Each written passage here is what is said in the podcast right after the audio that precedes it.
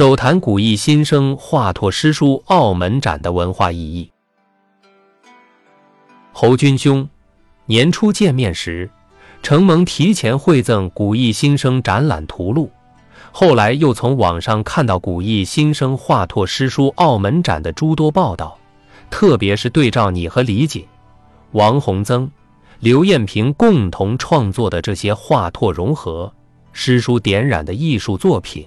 感触颇多，不吐不快，遂陆续写下一些零星感想，一并发送给你，全当是一个普通观众的观后感吧。一，儒家讲的是和而不同。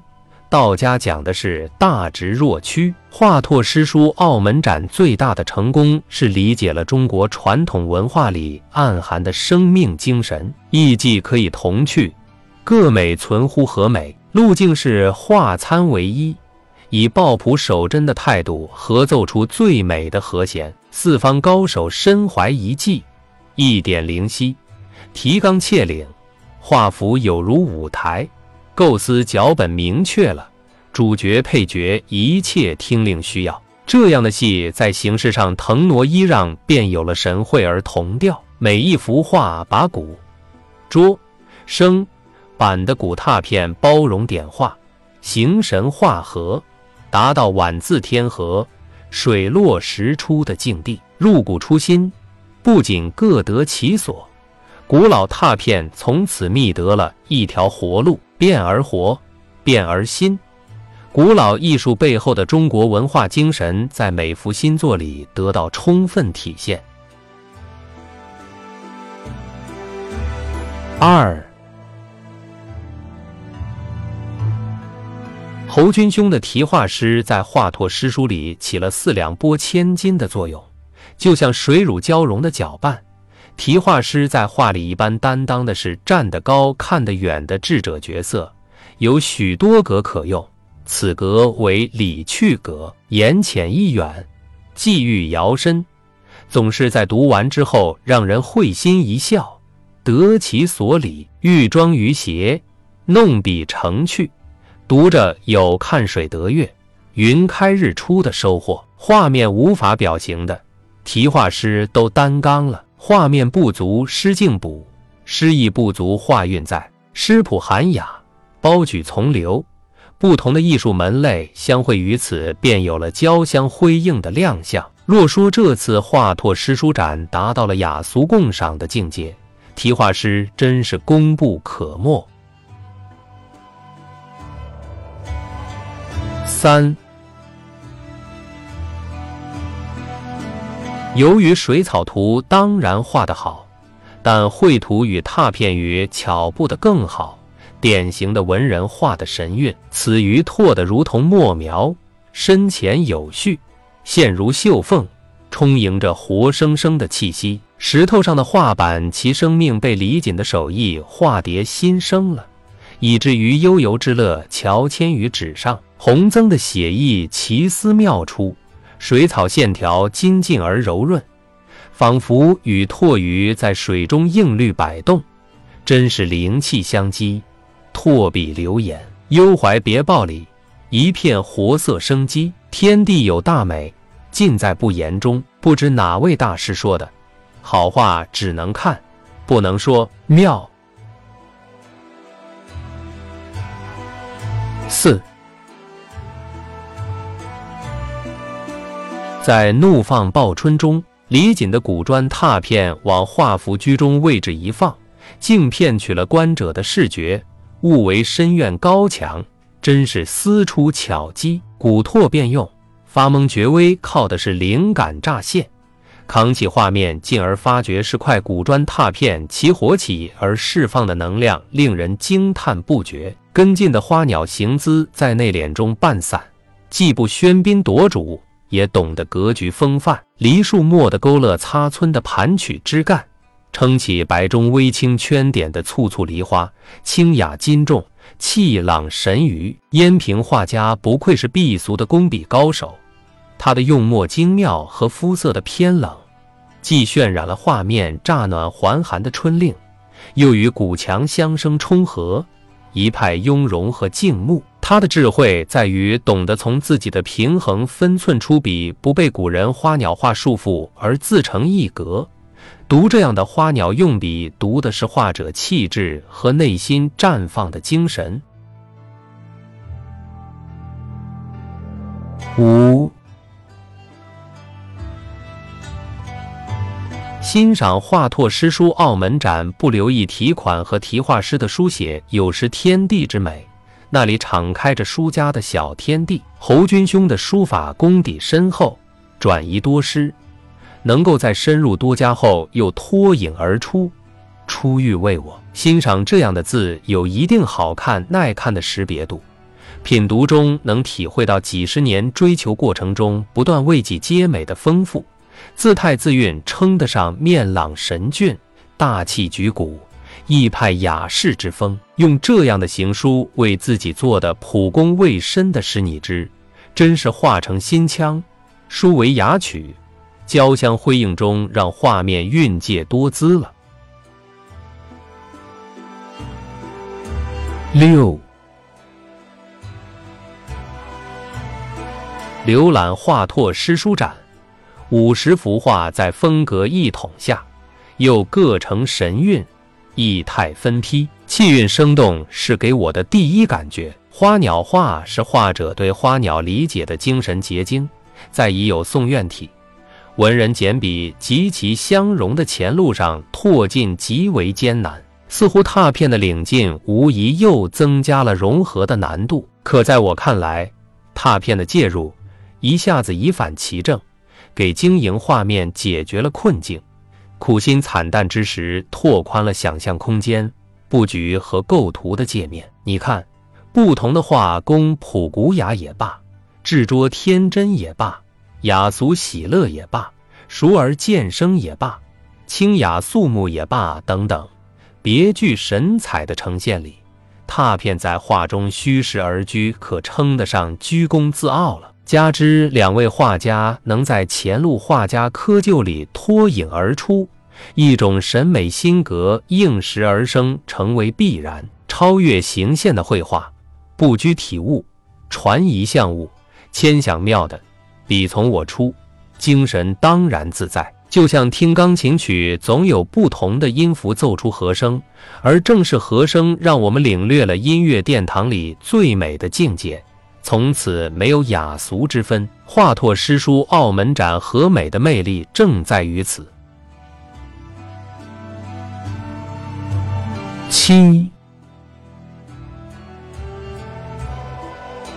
其实拓片的原物是中国画的雏形和渊叟，它们依附在石头、砖块等物件上，生命的状态一直以来是一种挣扎。岁月的剥蚀，它们正离我们而去。而在拓艺人手中，他们又艰难地存活于纸上，却不为大众所知，仅成了小众的玩偶，养在深闺无人知。这些宝物未能亲民，真叫可惜。把拓片引入画里，让他与墨韵、色彩题诗相亲，一时间他被激活，开口说话了。从哪里来，又将去向哪里的叙事抒情，正是二重生命的展示。从这个意义上说。看华拓诗书澳门展，看的是拓片如何与其他艺种融合而带进了大众视野。这样的新生，确实为传统文化如何在创新中继承做了具有时代意义的解题。侯君兄回复：魏其道兄，感谢你对我们小小的古意新生澳门展。如此关注，倾注心血，连续写来这么多精彩的短论，本应及时回复你的，不想近期诸事繁杂，四顾不暇，又不慎罹患新冠，致使此事耽搁日久，直到今天才与你进行交流和沟通。一。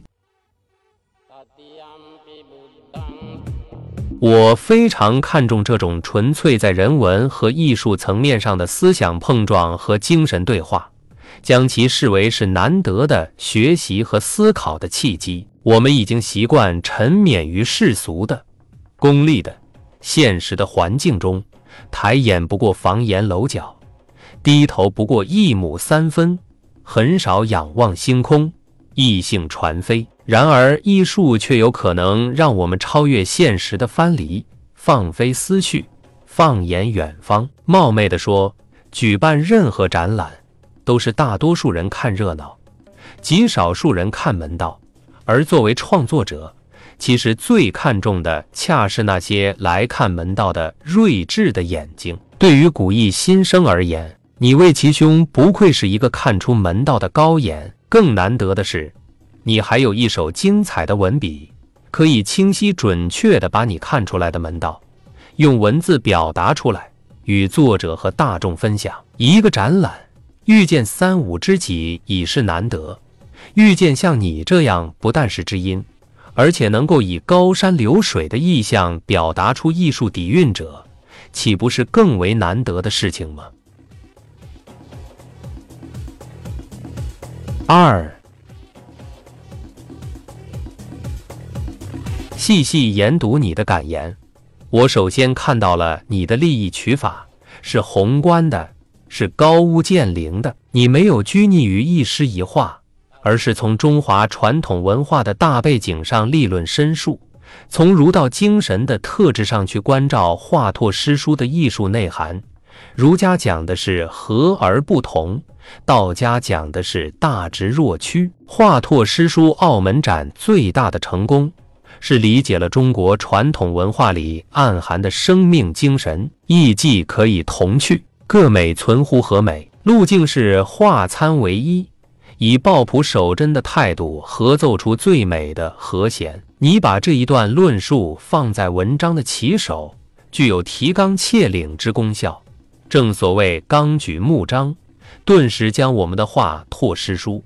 放置于一个大的文化背景之上，而接下来的延伸议论也就有了纲绳，有了归依。和弦是音乐专用词语，将不同乐器、不同旋律、不同声响、不同音色诸多要素完整统一于一个和谐交响的音乐场域中，视为和弦的艺术，亦是高级的音乐魅力之所在。借用这个术语来形容华佗诗书的艺术特色，可谓独具慧眼，看得很准。不错，你把这种特色概括为“各美存乎和美”，一语中的，可谓深得我心。因为我们在研讨和策划这次展览的利益之时，就刻意突出一种融合的观念，这是我十多年来一直秉持力行的艺术观念。刚巧。这个艺术观念也是来自于一位音乐家，即德国音乐家瓦格纳的一句名言：“艺术的出路就在于融合。”你的和弦说与我的融合说，可谓异曲同工，殊途同归。和弦也好，融合也好，关键是要在艺术作品中呈现的好。华拓诗书的呈现方式是你中有我，我中有你。拓片与绘画不是割裂的、对峙的、各顾各的，而是互相参照、互相依让、互相弥补、互相包容。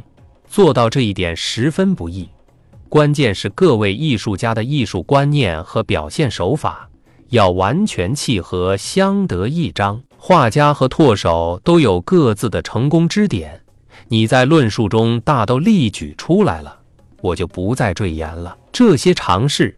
证明在不同的艺术门类之间实现和弦和融合，确实如老瓦所言，是一条通向成功的艺术的出路。三，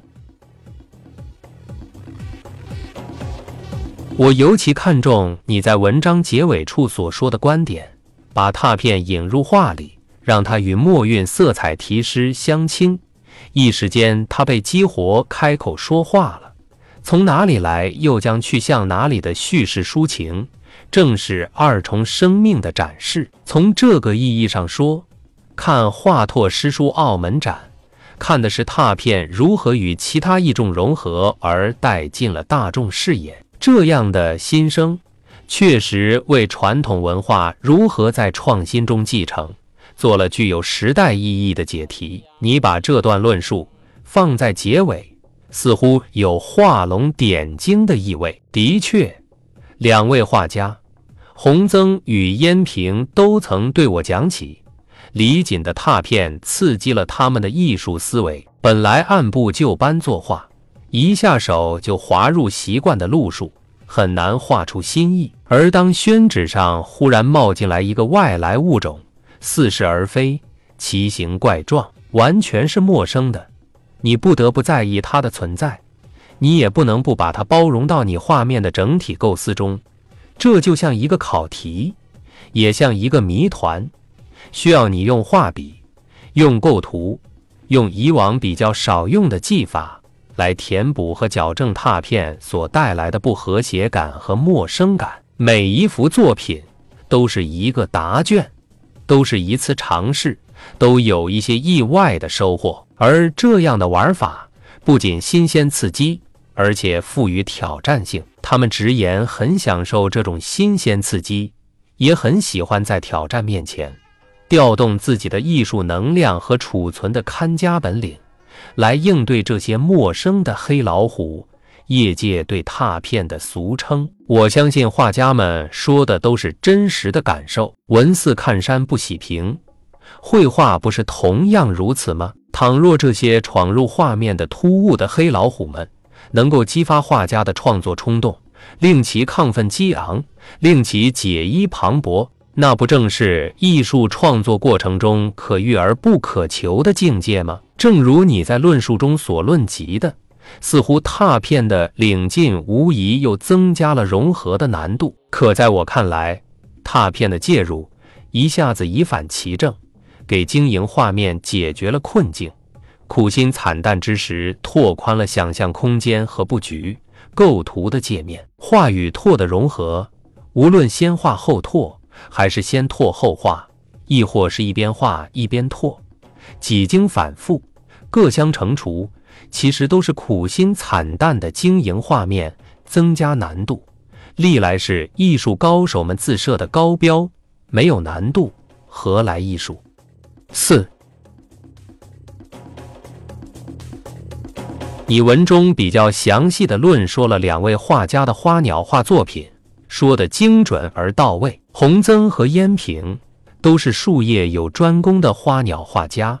洪曾早年善画工笔，精湛细腻，画面上总是浮荡着一层淡淡的诗意。展品中的那幅名作《奔月》，可谓其工笔的代表作。近年来，年纪大了，他也很少画工笔，写意花鸟成为其主要艺术手法。那种潇洒俏丽的用笔，似与不似之间的造型，淡雅清透的用墨。成为红增花鸟的突出特色。然而，我在这里却要着重点评一下他的几幅山水。李景拓石最受山水画家的待见，原因很简单：拓石呈现出的那种石纹和肌理，往往是山水画家单靠笔墨所无法勾勒出来的。因此，在我拓我家的创作过程中，他的拓石常常被山水画家们拿去巧思营造，化为佳作。王洪曾在这次画拓诗书的实践中，也破天荒地尝试了几幅山水画，如山村人家崖口悬瀑、小桥人家青沙小溪渔家等等。这些作品把拓石画入山崖飞瀑之间，让石纹与小桥、屋舍浑然一体。让拓石与皴法有机相融，结果就呈现出不同于一般山水画的心境。近山为精拓的石纹，远山为泼墨的峭壁，墨沈淋漓与精微拓痕形成反差巨大的对比。这种艺术效果，无论单纯墨拓还是单纯山水，都是无法达至的。这不就是融合之功吗？一加一大于二。古人所谓“各相乘除，斯之谓也”。我尤其偏爱那幅《小桥人家》这张作品，并非拓石，而是拓砖拓瓦，是叠加在一个长形空间的一个拓片组合，而洪曾将这组砖瓦拓片置于一片古建筑中，白墙灰瓦，绿树掩映，不细瞧，很容易忽略那一排墙头竟然是由拓片组成，他们完全融入古村的建筑中了。把拓石绘成山水，并非个案；把砖瓦拓片融入山水小景，却为锦见。当创作之初。洪曾给李锦交派任务，让他如此做拓，众人皆一头雾水。及至看到成品，这才恍然大悟：原来这个画面从无中生有阶段，就已在画家那里成竹在胸了。五。魏其兄在文章中几次论及我的诗书，褒扬溢美，显而易见，实在愧不敢当。我唯一自感欣慰的是，这些小诗虽是不必俚语，直白入诗，却也比较留意于开掘画面的意境，填补画境之不足。古人所谓诗中有画，画中有诗，多是从品味诗画意境的角度立论的。而摆在我眼前的课题却是要把画拓的题外之旨以三言两语揭示出来。说白了，就是要当个图解员。比解说员略高一筹的地方，就是用的是诗的语言和形式。你这个图解员当的够不够格，并不在于你的诗写的高不高妙，而在于你对画面的解释和意境的揭示是不是到位，是不是有画外余韵。是不是显现出题外之旨？我过去真的没做过这样的图解员工作，一时间不知从何处着手，从哪里落笔。时间紧迫，也没有功夫让我字斟句酌，我只能是仔细读画读拓，从画面中去寻找诗题，从画拓融合中去寻觅诗境。说实话，因为画拓融合是这批展品的最大特色。也是以往罕见的艺术样式，因而也就成了我寻觅诗境的主要突破口。加之所拓之物的年代久远，更增添了古拓与今画的时空距离，从而给诗歌留下了广阔的想象空间。而时空间隔，不正是诗与远方最重要的发力点吗？我把这层窗户纸捅破了，这些题画诗的别趣也就透底了。自古作诗。贵在诗有别趣，而我的这些小诗，可能在诗思意里、平仄用典、练字技巧等等方面都不咋样，唯独这个别趣是有的。因为以拓入画，这个创意本身就是其他书画形式所没有的，这个有别，就给我的这些题画诗带来了天然的别趣，如此而已。拉拉杂杂写了这么多。还好像意犹未尽，只能留待下次再叙述了。